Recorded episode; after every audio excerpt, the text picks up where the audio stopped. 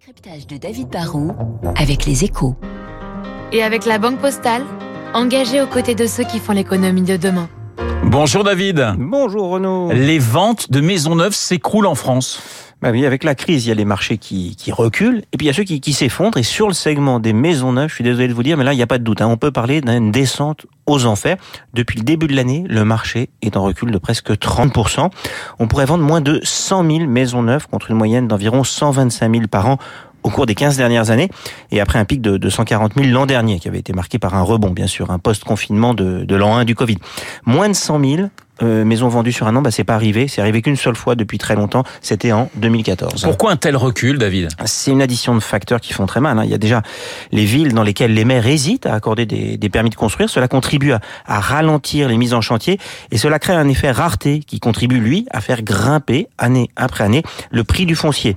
Il y a en plus des facteurs très conjoncturels. Il y a par exemple des, des nouvelles règles imposées pour rendre les maisons plus écologiques. C'est bien, hein. elles seront plus vertueuses sur le plan énergétique. C'est le fameux RE 2020, un code de la construction qui impose pardon des, matériaux, euh, de l'isolation, des chaudières spécifiques, mais tout cela a un coût qui fait grimper de 7% en moyenne le prix d'une maison neuve, et cela arrive juste au moment où le prix de tous les matériaux flambe. Hein. Le coût de revient aurait bondi de plus de 20% en moyenne, avec même plus 66% sur les travaux de couverture et 33% sur la menuiserie. Ça me fait mal à la gorge. Voilà, un petit chat dans la gorge, mais ça va passer. Du coup, euh, David, la crise sur ce marché risque de durer? Bah, c'est très possible parce que en plus les taux d'intérêt sont eux aussi en train de remonter avec le renchérissement du, du coût du crédit. Certains ménages bah, ne pourront plus rentrer sur ce marché. On, on, a un problème qui pointe de solvabilité.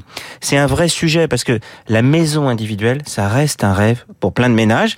Alors il y a des solutions. On pourrait faire plus de rénovation plutôt que de la construction. On pourrait essayer de libérer plus de fonciers moins cher, mais ça irait à l'encontre des règles de non artificialisation des sols. On peut imaginer des aides, on pourrait aussi simplifier la réglementation.